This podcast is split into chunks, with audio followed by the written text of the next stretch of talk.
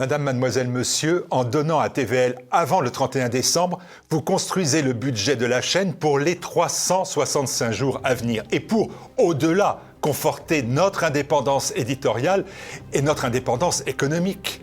Cette indépendance économique s'acquiert face au mur de 6 milliards d'euros et plus que perçoit la caste médiatique, le système médiatique que nous combattons. 6 milliards et plus d'aides publiques, d'argent ponctionné, dérobé dans nos poches. Pendant ce temps, vous le savez, pour défendre nos idées, nous ne disposons d'aucune aide ou subvention. TVL avance, avance en se battant continuellement pour trouver ses financements pour sa survie. Tel est le prix à payer pour la liberté. Oui, la liberté a un prix. Si avant le 31 décembre, chacun des 6 millions de téléspectateurs mensuels de la chaîne, chacun des 1 million 100 000 abonnés TVL sur les plateformes vidéo et les réseaux sociaux participe à l'effort en faisant un don, même d'une toute petite somme, le budget est bouclé. TV Liberté est à nouveau plus solide et plus fort. Au moment où je m'adresse à vous, nous sommes loin, très loin de notre objectif de budget pour 2024. Oui, la liberté a un prix, celui de votre engagement concret, celui d'une contribution financière défiscalisée qui vous permette de donner volontairement votre impôt à TVL, qui vous informe, qui vous défend, qui vous représente, qui vous respecte. Il ne reste que quelques jours. Est-ce que nous pouvons compter sur vous?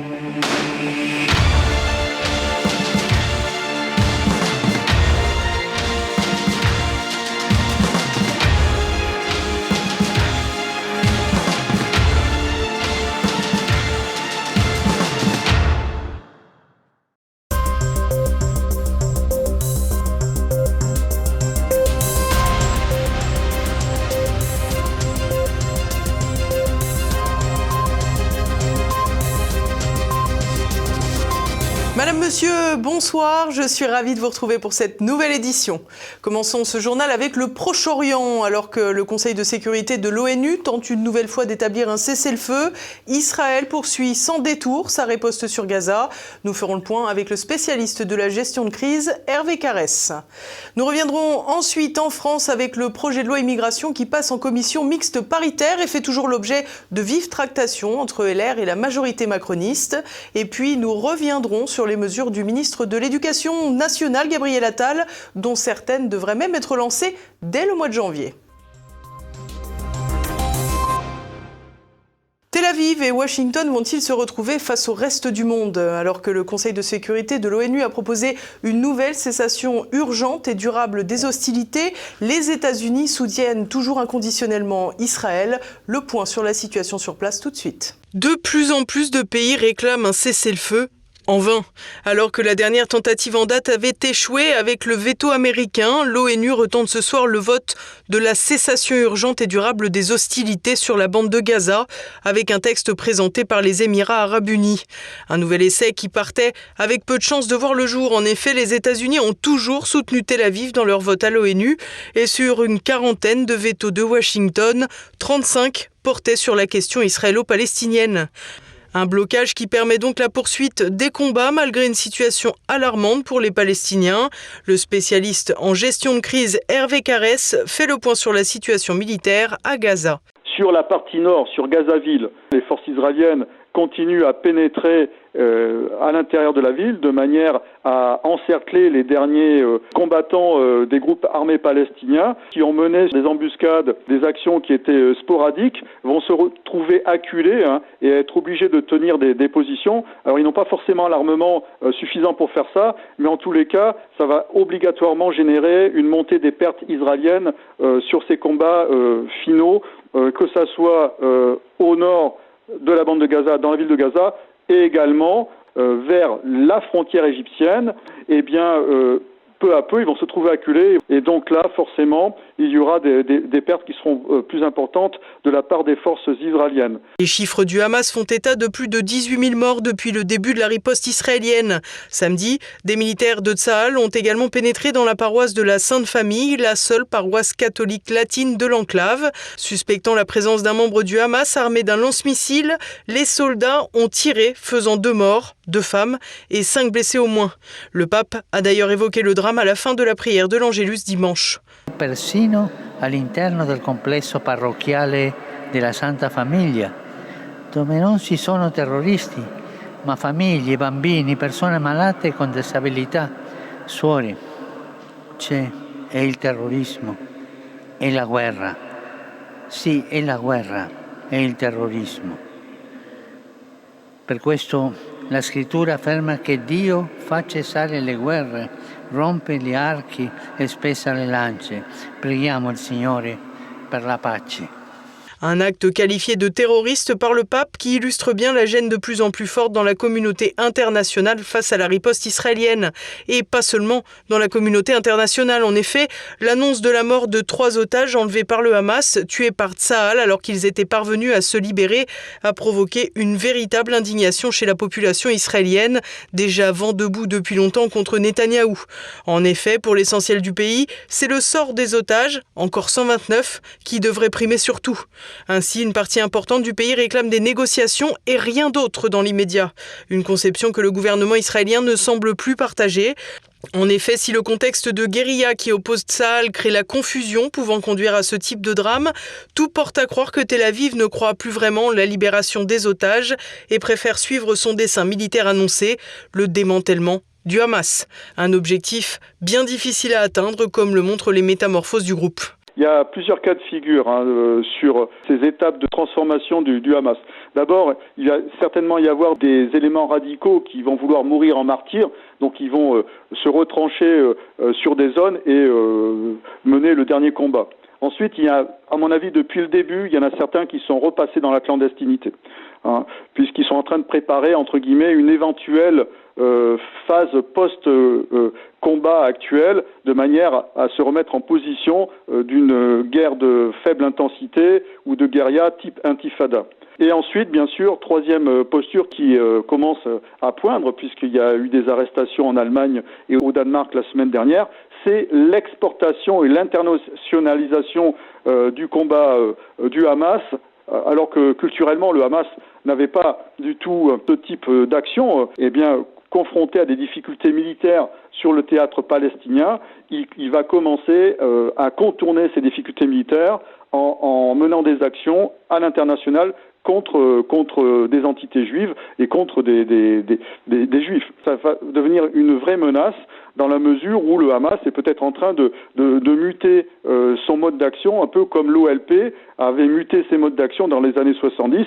Une transformation qui fera donc échouer l'objectif d'anéantissement total du Hamas de Tel Aviv, bien que Tsahal parvienne petit à petit à découvrir et détruire les plus grands tunnels. Pour autant, l'opération militaire aura rasé une partie de la bande de Gaza, de quoi pousser certains observateurs à penser que l'objectif final d'Israël dans cette opération est une colonisation de l'enclave, à l'instar de la Cisjordanie. Dans ce cadre, un promoteur immobilier israélien a jugé utile de diffuser un plan de construction. Un élément pris comme une véritable provocation qui met de l'huile sur le feu. Cette situation incandescente semble donc suspendue à la communauté internationale dont la tête, Washington, n'est pas toujours très claire dans ses intentions. Les États-Unis ont un double discours. Hein, c'est qu'ils ont une communication qui, laisse entendre qu'ils font tout euh, pour que le gouvernement israélien actuel euh, modère ses opérations et euh, euh, prennent garde à ne pas créer, créer trop de pertes euh, chez les civils gazaouis, mais dans la réalité, ils continuent le pont aérien et les flux logistiques pour alimenter en munitions euh, l'armée israélienne, que ce soit en munitions d'artillerie ou en munitions euh, euh, aériennes. Donc, si vous voulez, euh, c'est un jeu de dupes. On est sur une posture communicationnelle et les seuls qui ont la clé en fait euh, sur les opérations pour les faire cesser ou pour les, les faire se modérer, ce sont les États-Unis. Et euh, cette clé-là, qui est le, de couper le flux logistique, ils ne l'utilisent pas. De quoi assurer des combats et une situation humanitaire catastrophique pour encore longtemps. La loi immigration toujours en cours de gestation. La commission mixte paritaire travaille à une mouture qui pourrait trouver une majorité. État des lieux à présent avec Olivier Frère-Jacques. Séduire la droite sans vexer la gauche de la majorité, c'est un exercice qui se profile pour l'exécutif rompu à la pratique du en même temps. Les premières pistes de l'accord qui se dessinaient en fin d'après-midi avant la fin de la commission mixte paritaire composée de 7 députés et 7 sénateurs semblaient laisser la place à des compromis opérés avec la droite pour éviter à la majorité d'infliger un nouveau 49-3 sur un sujet aussi sensible que l'immigration. Lundi matin, le ministre de l'Intérieur Gérald Darmanin estimait ainsi être plus proche d'un accord que d'un désaccord. Sur la question de l'aide médicale d'État, l'AME, que le Sénat de droite prévoyait de transformer en aide médicale d'urgence AMU, la droite a plié, obtenant cependant du gouvernement qu'il présente rapidement un projet de loi distinct sur la question. Une promesse qui n'engage à rien et qui pourrait permettre d'asseoir le statut de cocu du président Ciotti. Concernant la régularisation des sans-papiers, la version sénatoriale laissait au préfet un pouvoir discrétionnaire sur le sujet. Il semblerait que les dernières négociations mènent vers une forme légèrement atténuée de cet article. Le gouvernement a en revanche cédé sur la mesure de déchéance de la nationalité qui démange la droite depuis les attentats de 2015, une mesure symbolique mais qui est anecdotique numériquement parlant puisqu'il faudra attendre un attentat pour déchoir un binational de sa nationalité française, cher payé. Eric Ciotti dit par ailleurs avoir obtenu des gages concernant l'exonération de l'application du droit du sol pour les mineurs qui ont commis un crime. Là encore, la question de la nationalité est suspendue à une attitude et ne répond pas à un principe de filiation naturelle.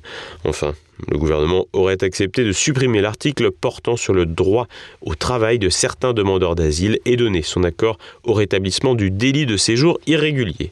La droite, elle, aurait donné son accord à l'interdiction de l'enfermement des mineurs dans les centres de rétention administratifs et accepté de maintenir le droit à un hébergement d'urgence pour les personnes faisant l'objet d'une obligation de quitter le territoire français, les fameuses OQTF. Concernant les prestations sociales versées aux étrangers en situation régulière, le texte du Sénat prévoyait de leur imposer 5 ans de résidence pour pouvoir bénéficier d'allocations comme l'aide personnalisée au logement et les allocations familiales, un sujet qui fait l'objet d'âpres négociations et qui tend l'aile gauche de la majorité.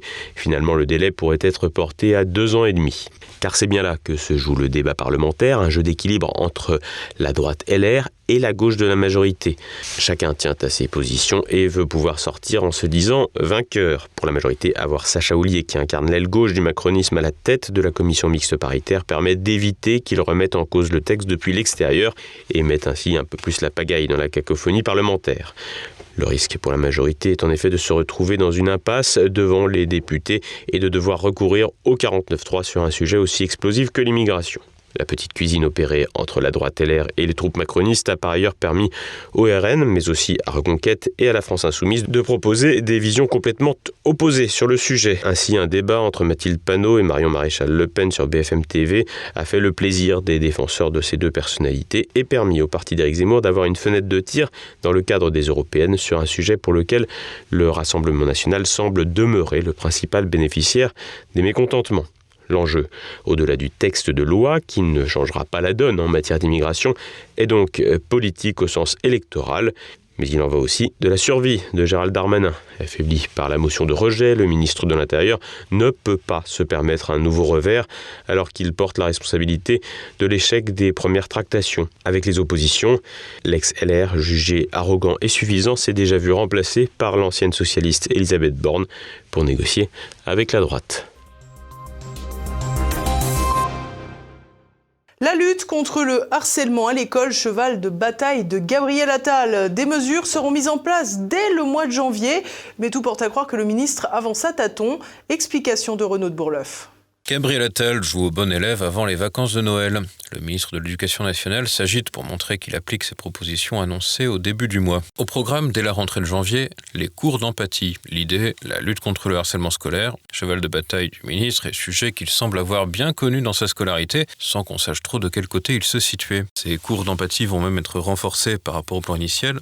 1000 écoles vont expérimenter ces leçons au début de l'année 2024, contre 100 initialement prévues, avant une généralisation pour la prochaine rentrée de septembre. Concrètement, de quoi s'agit-il? Ces cours d'empathie doivent avoir lieu à l'école primaire, dès la maternelle, une ou deux heures par semaine. L'idée de déclencher chez les jeunes élèves des prises de conscience de ce que le camarade peut ressentir. Ces leçons doivent être, selon Gabriel Attal, un temps où l'on apprend à respecter les différences de l'autre et à développer une culture de l'apaisement quand il y a des conflits. 1000 écoles, 1000 écoles. en 2024 qui, lanceront, qui lanceront ces temps dédiés à l'apprentissage de la différence, de la tolérance, de la bienveillance, de l'altérité. Une sorte de cours d'éducation civique en version maternelle et primaire. Cette nouvelle formule ne risque pas de rencontrer plus d'efficacité. Au vu des slogans affichés par le ministre, on peut raisonnablement craindre une focalisation sur les lubies progressistes pro-LGBT telles que l'identité de genre. On peut donc s'attendre à des leçons inaudibles pour de très jeunes enfants sans que les vrais problèmes liés au harcèlement ne soient abordés.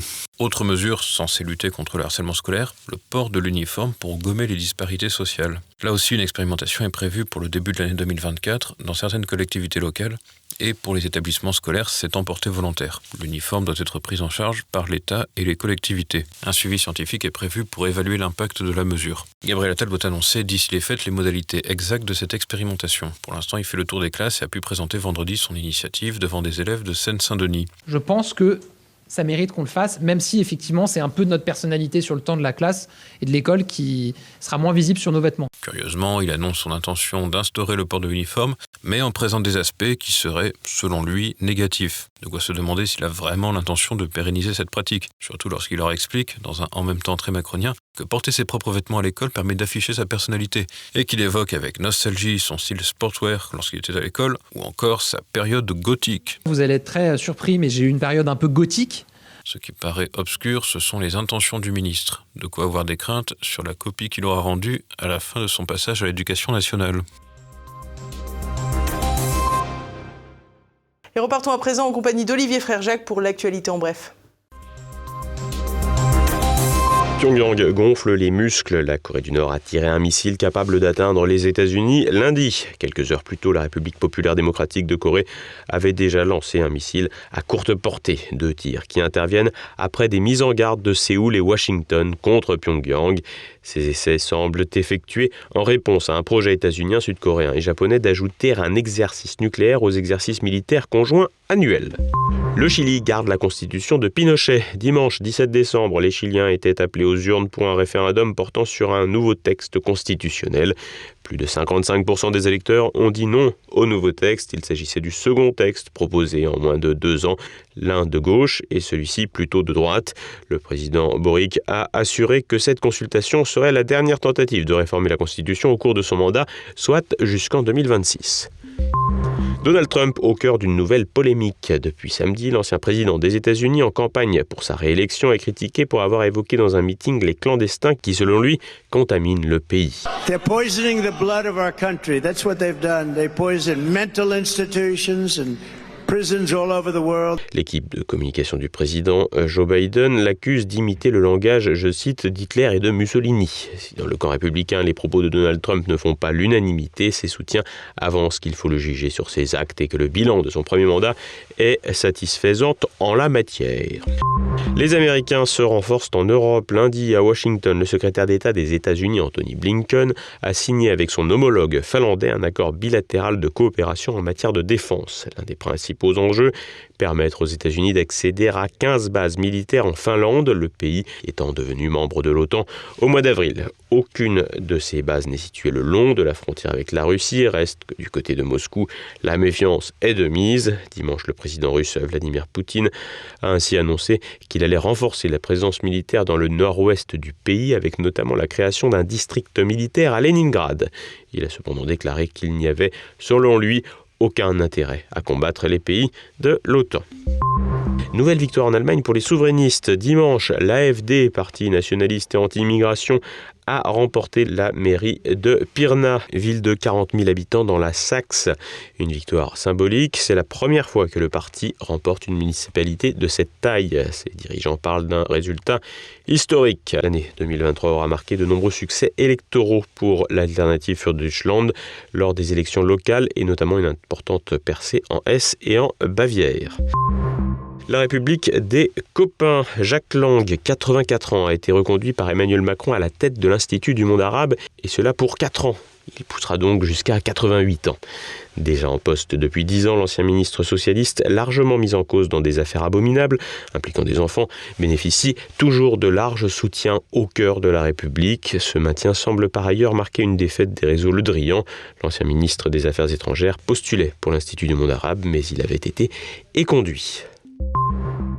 Nouvel épisode dans la tiers-mondisation de Bordeaux, dans la ville girondine. L'eau est devenue jaunâtre en fin de semaine dernière, mais elle est finalement à nouveau consommable sans risque, selon un message de la régie locale de l'eau, publié vendredi. Après concertation avec les services de l'Agence régionale de santé Nouvelle-Aquitaine et de la préfecture, cinq communes de la métropole et une partie de Bordeaux ont été touchées par ce phénomène qui serait lié aux fortes pluies de ces dernières semaines. Un accident mortel impliquant la brave M. Dimanche, une enquête a été ouverte pour déterminer les circonstances de la mort d'un homme renversé par un agent de la brigade de répression de l'action violente motorisée, la brave M. Mardi 12 décembre, dans le 19e arrondissement de la capitale, un piéton a été percuté par un agent de police à moto et est mort deux jours plus tard. Selon les policiers, l'individu tenait une bouteille, était visiblement ivre et l'agent n'avait pas pu l'éviter. L'enquête a été confiée à l'inspection générale de la police nationale et au service de traitement judiciaire des accidents. Et l'on approche déjà de la fin de cette édition. Dans un instant pour le Zoom du jour, le journaliste Nicolas Destiendorf présente sa biographie romancée d'une grande actrice française, Arletty. Elle va subir euh, pas mal d'humiliations, elle va être envoyée à Drancy, à la conciergerie, et ensuite, à la suite d'une dénonciation pas très claire de la part d'un malfrat qui l'aurait croisé dans la prison du Cherche-Midi dans les, dans les années en 43-44, euh, en fait, c'est une histoire pas très, pas très claire, mais on met ça de côté en disant on, on s'occupera de ça plus tard, mais en attendant, mettons-la au vert, et en fait, elle est assignée à résidence pendant deux ans, le temps que cette histoire soit réglée, ça aboutit à un non-lieu, en fait, il se trouve que le, le témoin s'était trompé, que ça n'était pas Letty, mais elle passe deux ans dans un château dans la banlieue parisienne à être en fait une sorte de belle captive pour ses propriétaires. Et tous les week-ends, tout le tout Paris vient déjeuner le dimanche dans le château de la Houssaye en Seine-et-Marne, euh, donc voir Letty. Et ensuite le soir ils rentrent chez eux, ce qui fait que par exemple, elle n'assiste pas à la première des Enfants du Paradis. Son nom n'est pas sur l'affiche, les articles ne la mentionnent pas, ils mentionnent Garance, ce qui paraît inimaginable aujourd'hui. Également au programme de votre soirée, retrouvez Politique Éco. Pierre Bergerot reçoit l'analyste économique Stanislas Berton pour une présentation des perspectives géopolitiques du monde en 2024. À présent, c'est le moment de retrouver la chronique Les Affranchis. Ce soir, Philippe Béchade évoque les conséquences d'une baisse des taux de la BCE. À présent, c'est la fin de cette édition. Merci à tous pour votre fidélité. Portez-vous bien et à demain.